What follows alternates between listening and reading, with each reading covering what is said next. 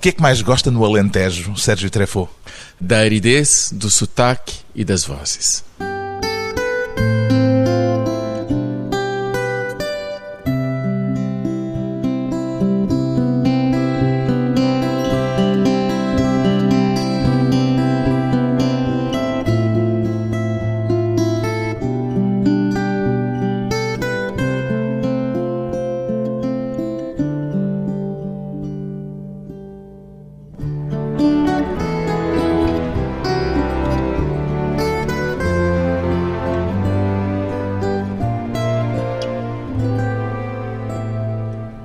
Sérgio Trefo, 49 anos, cineasta.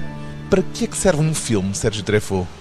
Nos filmes são diferentes uns dos outros. Eu faço filmes porque gosto de comunicar e gosto de partilhar sentimentos, ideias, afetos com as pessoas. O Alentejo Alentejo, eu gostaria que fosse uma espécie de bandeira, uma espécie de hino visual das pessoas que amam o Alentejo e do Alentejo. Já vamos falar do Alentejo Alentejo, mas antes ainda lhe queria perguntar de uma forma um bocadinho mais geral o que é que lhe interessa em particular, ou o que é que valoriza mais no cinema? O aspecto estético, uma componente didática ou uma atitude política? Eu gosto de pensar e gosto de sentir, e gosto que as pessoas que veem os filmes pensem e sintam. Eu acho que é isso que perturbe as pessoas, que elas guardem alguma coisa dentro delas. Claro que não tenho nada contra um cinema de entertainment. Eu amo filmes como Bringing Up Baby, filmes nos quais eu rolava no chão a rir e amava. Mas gosto. Não de... é o que faz. Não é o que eu faço. Porque não se sente capaz ou porque se sente que seria um desperdício estar a fazer entertainment? Não sei responder, para ser muito sincero. As coisas vão acontecendo e eu sou movido por uh, paixões. A minha maneira de trabalhar é uma maneira muito apaixonada. Já houve quem notasse que os seus documentários têm um denominador comum, a ideia de comunidade. Revê-se nesta ideia?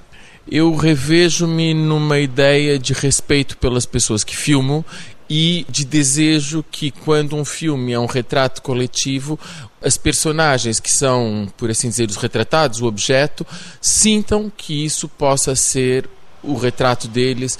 Nesse caso, eu estava falando há pouquinho de um hino, eu ficaria muito feliz se fosse isso um hino visual do Alentejo para os alentejanos, tal como o Lisboetas pode ter sido para as comunidades estrangeiras em Lisboa a um dado momento, ou como a Cidade dos Mortos o foi para os habitantes do Cairo. E nesse sentido, pode-se falar de uma atitude política? Não, o meu lado político aqui neste filme e em outras coisas é, é um pouco diferente. Aqui eu acho que o lado político, muito claramente, é lembrar ao país que ele ainda existe. Ou seja, que existe um país para além do telelixo, para além do que é o discurso diário sobre o país, do que se diz, ou do que os políticos dizem. Existe um país profundo e que interessa dizer que ele sobrevive ao horror diário que vai acontecendo. Pois bem, o documentário Alentejo, Alentejo é um filme em que o protagonista é o cante. Que efeito é que o cantar tradicional alentejano, vamos resumir assim, normalmente tem em si, Sérgio Trefo? Eu me emociono muito, é uma coisa muito antiga, particularmente com os grupos de 20, 30 homens com vozes masculinas, aquela coisa muito grave que faz tremer e que parece que sobe pelas pernas acima e vem do fundo da terra. Exatamente, é isso, isso é muito poderoso. Há grupos mistos que são muito bonitos. No filme há uma moda que é a solidão, cantada na campa do Giacometti, e a voz do baixo é muito bonita, mas a voz de uma mulher que faz o alto, não sei se aquilo é uma sétima acima ou coisa parecida, mas é uma voz angelical, é outra coisa e tem uma dimensão belíssima. Pode-se dizer que este seu filme é, de certa forma, uma encomenda? Esse filme é um convite que eu aceitei com grande prazer e grande paixão. Da Câmara de Serpa. Sim, eu tenho horror a amigos meus com quem eu trabalho, às vezes em artes gráficas, e utilizam uma palavra que para mim me causa assim calafrios, que é cliente. Nunca tive clientes na vida, não faz parte da minha vida. Portanto, não é uma encomenda, é um convite e é um convite que tem a ver com a candidatura do Kant a património imaterial da humanidade. Parece-lhe que este filme contribui para essa tentativa de classificação do Kant?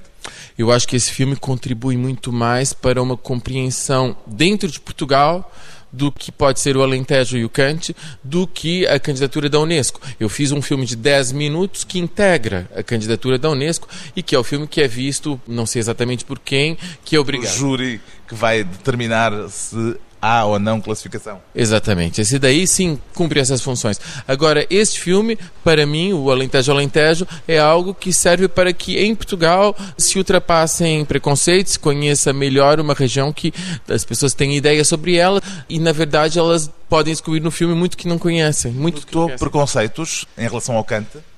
Quando eu falo de preconceitos, é um, o preconceito de onde é que vem? Vem do desconhecimento. Eu falo com um responsável, um diretor de programas da RTP, e ele não sabe que existe cante feminino. Ele não sabe que existe cante misto. Ele não sabe que há jovens a cantarem. Portanto, isso faz parte do preconceito, faz parte de uma ideia pré-estabelecida. Eu nem quero saber mais porque eu acho que eu já sei. Portanto, o filme vem abrir os olhos a muita gente uma eventual classificação como património imaterial da humanidade, a exemplo do que aconteceu com o fado, seria só uma questão de prestígio ou poderá ter um efeito prático no apoio ao canto? Eu acho que já teve. Ou seja, todo esse processo que dura três anos tem. Neste momento ainda está na fase de candidatura. Sim, mas aí, o pontapé de partida terá acontecido entre 2011 coisa parecida. E aí, desde esse momento, no Alentejo fala muito disso. E o fato de, antigamente, os grupos terem dificuldades em ir catrapiscar gente nova, trazer gente nova para o cante, quando conseguiam há poucos grupos que conseguem um misto de idades e havia muitas tentativas de trazer jovens que às vezes não ficavam. Estou falando na generalidade. O que aconteceu nesses últimos anos é que surgiram grupos novos, quase como efeito viral após a saída dos Bubedanas, que está no filme, mas já há os Mainantes, já há os uh, Apóstolos, já há assim, meninas de cabeça gorda que eu não sei o nome delas. Enfim, há muitos grupos de jovens que fazem do Kant um traço identitário e uma bandeira. Isso é novo. Isso surpreendeu? digamos, eu próprio encontrei o caminho para a montagem do filme quando cheguei a essa conclusão. O fenômeno viral me surpreendeu. Eu não sabia que de repente ia ser assim contagioso, que iam surgir grupos em catadupa. Que havia algo em germe, eu fazia ideia, mas tal como às vezes nas coisas que mudam muito rapidamente, você não tem a dimensão da rapidez com que elas mudarão. E foi surpreendente, sim. O que é que o Sérgio sabia do Kant quando partiu para este filme? Não sabia muito, tinha ouvido bastantes vezes, tinha ouvido em tabernas e era isso que eu gostava, tinha ouvido às vezes em espetáculos com cantores em cima de um palco e microfones, que era uma coisa que eu não amava tanto. Há uma diferença significativa entre ouvir o canto numa taberna, num ambiente descontraído, coloquial, e ouvi-lo num espetáculo, em cima de um palco eu acho muito, muito diferente, embora seja bonito. E depois também vinha a saber coisas que tinham a ver com a história. Eu não sabia que o Kant era algo sobre o qual não havia praticamente nada descrito até o século XIX. E também não sabia que a forma de apresentação vestimentar do Kant era uma coisa particularmente associada ao Estado Novo, que foi após a criação dos grupos uh, formados, tipo coletividade de amigos, nos anos 20, Aljustrel e Serpa, que foram os primeiros, mas depois surgiram muitos outros, que o Estado Novo os enquadrou de forma a balizar o que eles podiam e não podiam fazer, e ao mesmo tempo que faziam concursos de canto, vozes, faziam também concursos de traje. Isso e é um... traje perpetuou-se até hoje vai havendo algumas modificações. Há dois trajes tradicionais, que é o traje de trabalho e o de domingueiro, e agora as novas gerações não se sentem tão à vontade para estar vestidos de cabreiro ou de vaqueiro coisa do gênero, então encontram uma forma de manter a tradição adaptando-a eh, a uma coisa que eles consideram simultaneamente alentejana e mais contemporânea. O filme é um filme musical, em grande medida. Quer sugerir-nos uma passagem, um momento que seja para si particularmente significativo? Imagino que todos o são, mas que queira partilhar connosco? Por uma razão de entender como é que as coisas funcionam, eu acho muito engraçado, logo no começo do filme, a ideia da taberna, porque a música que é entoada espontaneamente numa taberna é onde uma pessoa se apaixona mais facilmente pela primeira vez pelo cante alentejano, aquela surpresa, estar a televisão ligada, toda a gente a comer e a beber e de repente as vozes soam. É o grupo de pias. Neste caso é o grupo de pias.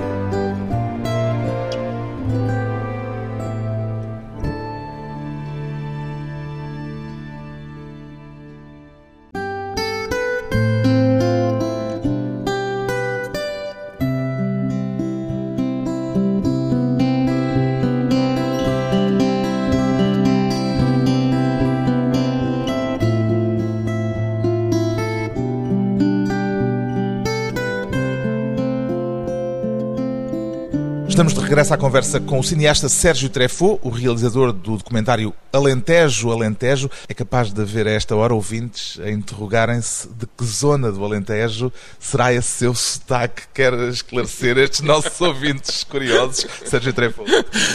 Bem, Carlos, o meu pai é de Moura, mas como eh, o meu sotaque indica... Esse não é de Moura. não, não foi lá que eu nasci. É paulista. É paulista. Eu nasci no Brasil quando meu pai, como tantos portugueses, estiveram no exílio.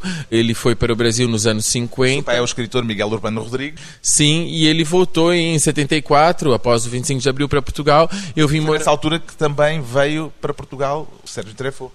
Eu vim para Portugal em 77, após um período conturbado em que nós no Brasil vivíamos uma ditadura muito feroz, muito mais feroz do que a portuguesa, e que tivemos de fugir do Brasil. O meu irmão tem sido torturado, preso e quase assassinado pela polícia naquela época. E desde em 77, não, desde 76 vivo na Europa, primeiro em França, e 77 em Portugal. 77 tinha para aí 12 anos. 12. Foi na altura que conheceu o Alentejo.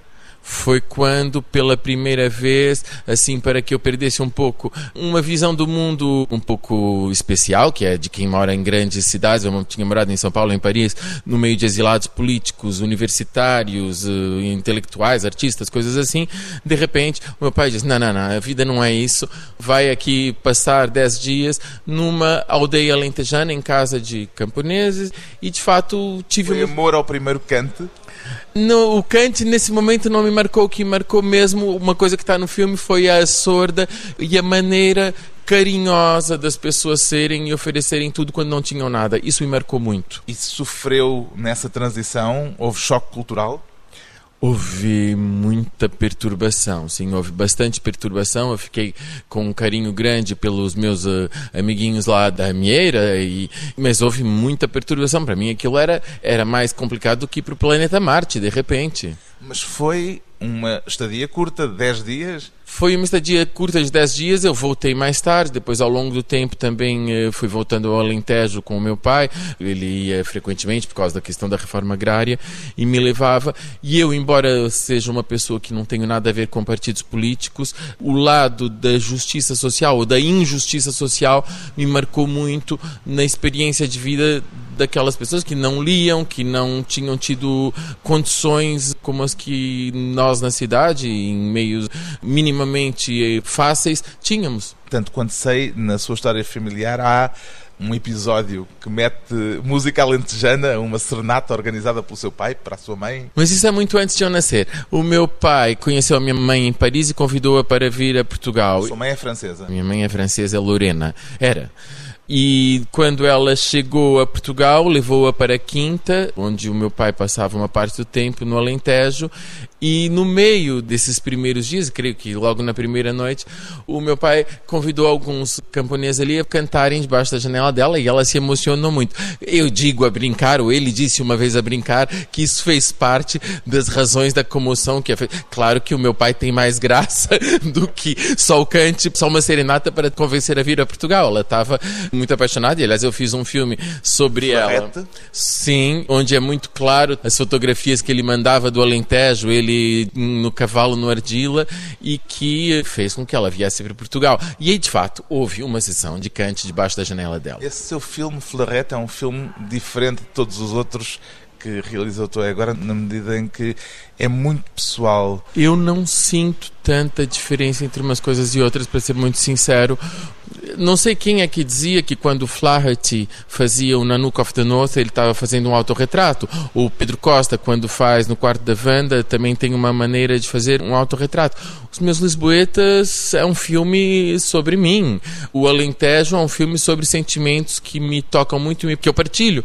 Não tem essa diferença, talvez o Egito seja uma coisa diferente, mas ao fim e ao cabo, uma pessoa vai buscar no estranho que possa parecer, no distante, aquilo que lhe é mais caro. Eu estou a terminar nesse momento um filme sobre campos de extermínio e a narradora do filme, a postura dela é algo que, digamos, eu projeto naquela narração a minha visão do mundo. Isso acontece mesmo quando o filme parece relativamente distanciado de um olhar pessoal, como o Alentejo Alentejo? Eu não acho que seja nada distanciado. Eu acho que há é. uma montagem, evidentemente, há uma escolha, mas digamos que o filme tem um olhar em que parece não estar envolvido diretamente, pelo menos o Sérgio Trefo. Isso é uma maneira de fazer as coisas de forma que elas sejam minimamente discretas e sóbrias. Existe essa vontade de sobriedade. Agora, qualquer coisa que está ali poderia ter sido filmada de outra maneira, poderia ter uh, sido escolhido outro, as modas, cada take é uma seleção, tudo aquilo é um processo de seleção. E o que há de comum em todos esses filmes, ao fim e ao cabo, é a vontade de que as personagens que participam nele de forma ativa se sintam respeitadas e que não digam que ou não sintam que eu as traí. Foi difícil selecionar, imagino que gravou muito mais material, filmou muito mais do que está ali no filme. Como é que na mesa de montagem descartou uns grupos e pôs no filme outros, uns momentos em detrimento de outros? Que dificuldades é que houve nesse processo? Não há uma abordagem científica. Não posso me considerar fazendo estatísticas dos científicos. Logo no começo, eu sabia que havia 150 grupos. Eu não pude chegar pé, nem de perto, nem de longe, a ver sequer 50. Ou seja, se no filme aí 8, eu devo ter visto 20. E fui consultando, ou seja, eu consulto a Salva Castelo Branco, que é uma grande musicóloga, o Paulo Lima, que é um antropólogo que agora é diretor da Casa do Cante, consultei o Rui Vieira Neto, e consultei, obviamente, todos os grupos no local e fui pouco a pouco fazendo uma espécie de aprendizagem intuitiva. Terei perdido coisas, terei até não tido coisas extraordinárias no filme. Não lhe chegaram recados de desagrado de grupos que gostavam de lá estar e não estão, de pessoas que acham que devia ser aquele e não o outro. O filme é um retrato coletivo. Eu acho que isso. A única coisa onde eu sei que há pessoas que talvez quisessem que fosse diferente o filme e a própria candidatura é que há pessoas que gostariam que o cante alentejano fosse encarado também no lado instrumental. Ora, eu, a minha emoção é no cante a vozes sem instrumentos, sem acordeão, sem viola campanista, sem os possíveis instrumentos uh, alentejanos, só com vozes. E esse é o, é o único, de resto toda a gente compreende. Aliás, nisso foi muito generoso e interessante o ponto de vista da Câmara de Serpa que me fez o convite. Uma das únicas condições que eles me colocaram é que eu não fizesse um filme sobre um grupo de Serpa, mas sim que tentasse ter um retrato coletivo e tento ter um retrato que abrange o Conselho de Castro, o Conselho de Cuba, o Conselho de Beja, o Conselho de Serpa, o Conselho, vários lugares onde sentiu algum clima de competição entre os diferentes grupos? Toda gente tem muito orgulho no que faz. E ao ter muito orgulho no que faz, não quer ficar atrás dos outros. É tão simples quanto isso. Mas existe muito respeito. Eu nunca presenciei desrespeito entre grupos.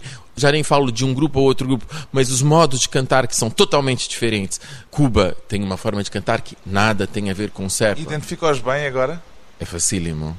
É facílimo, isso é. Cuba tem um modo muito mais arrastado, muito mais lento, muito mais árabe, muito mais pré-escala temperada, quase atonal em alguns momentos.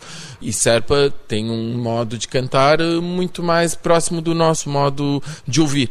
Mesmo entre esses que são exemplos muito claros de modos quase opostos, há um respeito e uma admiração mútua evidente. É engraçado quando você tem um espetáculo, os grupos estão preocupados, sobretudo, com a sua própria atuação, respeitando a atuação dos outros, mas o importante é se nós estamos a cantar bem, e é isso que é a preocupação e o medo deles. Uma forma de brio e de vontade de fazer o melhor. Depois de mais um curto intervalo, voltamos com o Sérgio Treffaut, o cante, o cinema e a televisão.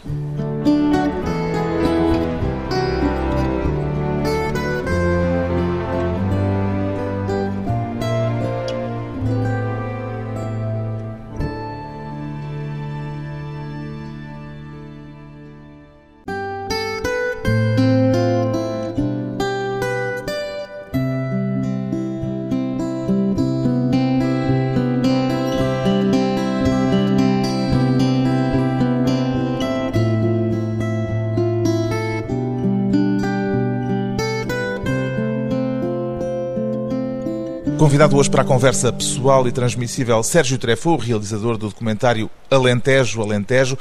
No seu filme, logo no início, há uma cena em que um grupo coral, creio que o grupo de Pias, vai participar no Terreiro de Passo no chamado Mega Piquenique. Piquenicão. Ou Piquenicão. E em que é abafado pelo som dos altifalantes a anunciarem um concerto de Tony Carreira. Viu logo no momento em que estava a filmar o potencial simbólico que havia naquela cena, Sérgio Treffaut?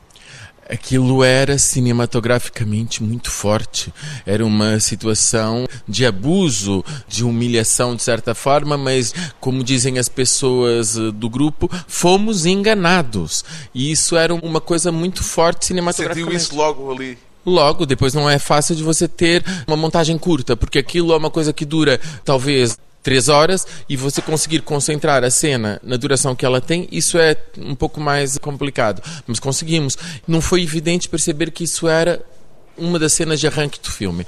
E foi graças ao Pedro Marques, que pegou na montagem no momento em que eu estava com dificuldades para encaminhar o filme, foi o Pedro que colocou aquilo praticamente no início e que nos abriu o filme para nós estarmos apaixonados por aquelas pessoas e entrarmos num universo que nós vamos ter medo que desapareça, para que no final do filme você perceba que ele está triunfante. E que afinal há jovens, há esses grupos de rapazes que estão a levar o canto por diante. A que é que atribui uma cena como aquela do Terreiro do Passo? A quem é que atribui responsabilidade? Eu acho que a questão não é bem a cena do Terreiro do Passo. Você quer saber o que eu penso disso? Portugal teve no começo dos anos 90 uma euforia relativamente ao aparecimento das televisões privadas. A SIC e a TVI proclamaram que elas vinham a trazer uh, o que há de mais maravilhoso a Portugal, que era um país fechado quase. Hoje em dia, para além disso, você tem 10 milhões de canais, você tem coisas absolutamente sórdidas como a Fox permanentemente. E o que eu sinto é que os valores que foram sendo propagados por esses canais de televisão nem sempre poderiam estar uh, fora do que me parece ser a responsabilidade do Estado. Ou seja, se do meu ponto de vista e do ponto de vista da lei é proibido pôr um arranha-céus no meio do terreiro do passo, há muita coisa que deveria ser proibida na televisão. Todos os concursos com a Teresa Guilherme, coisas do gênero, são coisas que são crimes contra a população em geral. Sérgio Trefo até já disse publicamente que Teresa Guilherme devia estar atrás das grades. Mas não só ela, todo o lixo televisivo que tem destruído. Nisso eu acho que esse filme mostra que há uma sobrevivência das pessoas apesar de tudo isso. As telenovelas portuguesas, das quais muitas vezes há pessoas com imenso orgulho delas, eu acho péssimas. Mas é uma questão de gosto? Não creio que seja uma questão de é gosto. Mais que uma questão de gosto, porque está a compará-lo, por exemplo, a crimes urbanísticos. No caso de concursos que eu nem sei os nomes, eu, eu, não sigo isso. Não é só em Portugal que acontece. O lixo televisivo é um problema europeu, mas os Estados são suficientemente livres para dizer nós não queremos lixo no meio da rua. E se não querem lixo no meio da rua, não querem lixo em canal aberto. Eu me lembro, por exemplo, quando eu estava filmando no Egito, de ficar maravilhado com a televisão pública egípcia que passava permanentemente cinema magnífico de manhã à noite. Nessa altura havia uma ditadura no Egito. Havia uma ditadura no Egito, você tem toda a razão. No entanto, a questão de que. Eram bons tudo... filmes e Osni Mubarak. Mas olha que a ideia de que hoje é um paraíso também não é verdade, não é?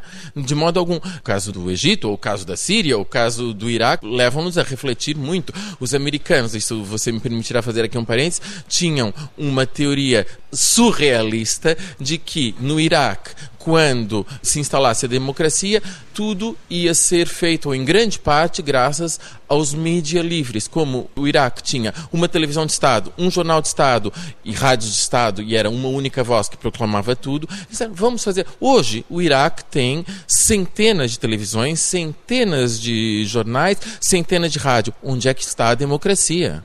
Onde é que está a justiça? Onde é que está a liberdade? Eu não sou defensor, pelo amor de Deus. O Saddam devia ter sido afastado muito antes do que ele foi.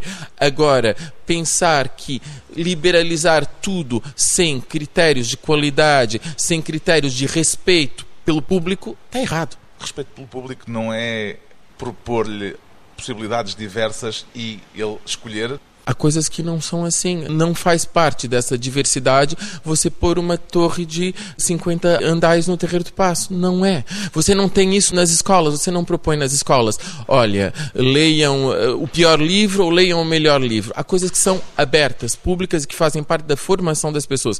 As televisões não se compram, estão abertas. Esse conceito é um conceito que eu não partilho. Eu estou no ginásio e vejo a Fox. Não consigo deixar de pensar que o grau de assassinatos que há nos Estados Unidos tem alguma relação com aquele tipo de televisão. Portanto, não é um problema português, não é uma questão só nossa. Eu acho que é um problema.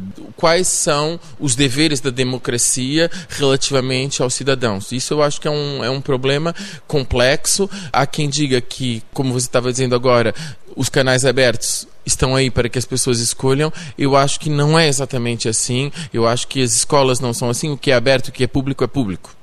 Sendo uma arte ligada à vida rural, o cante não devia já ter desaparecido, uma vez que a agricultura hoje é mecanizada e aqueles rituais coletivos se perderam em grande medida? O Kant tem três ou quatro uh, pontos de origem.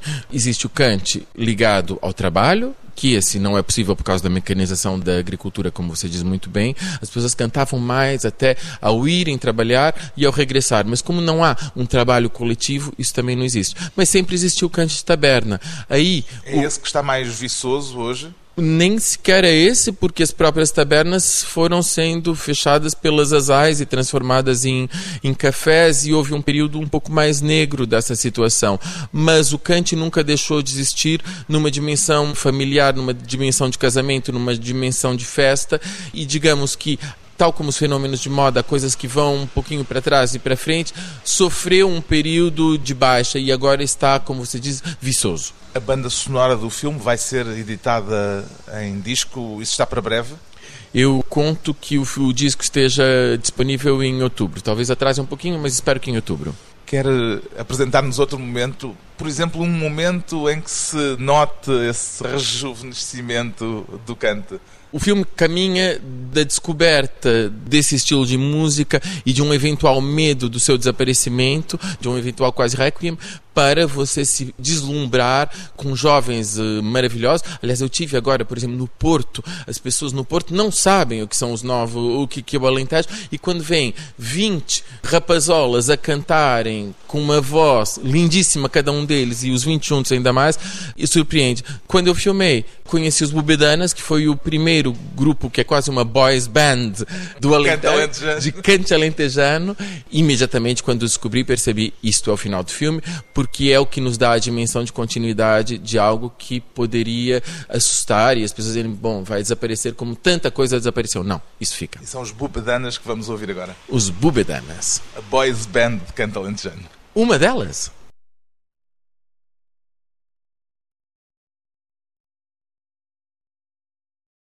Os Bubedanas, no filme de Sérgio Treffaut, Alentejo, Alentejo, de que é que mais se orgulha no filme que fez Sérgio Treffaut?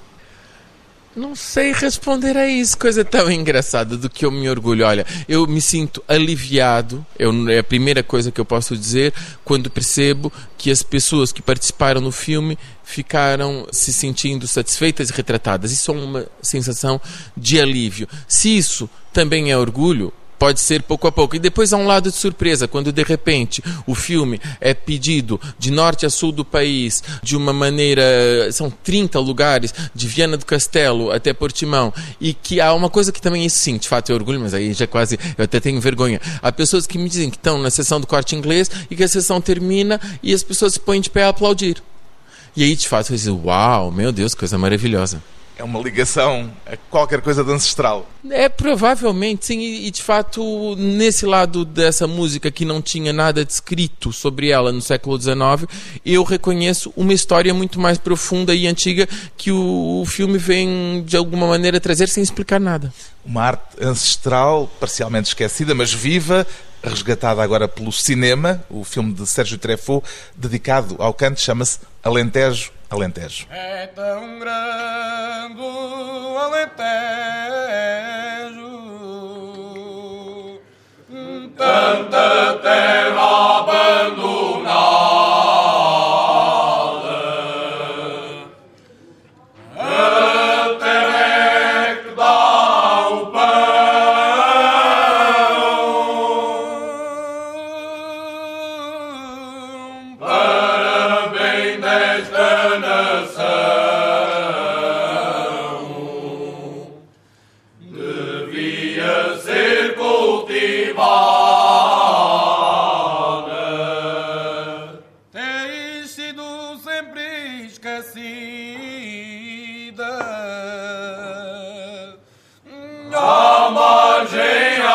ao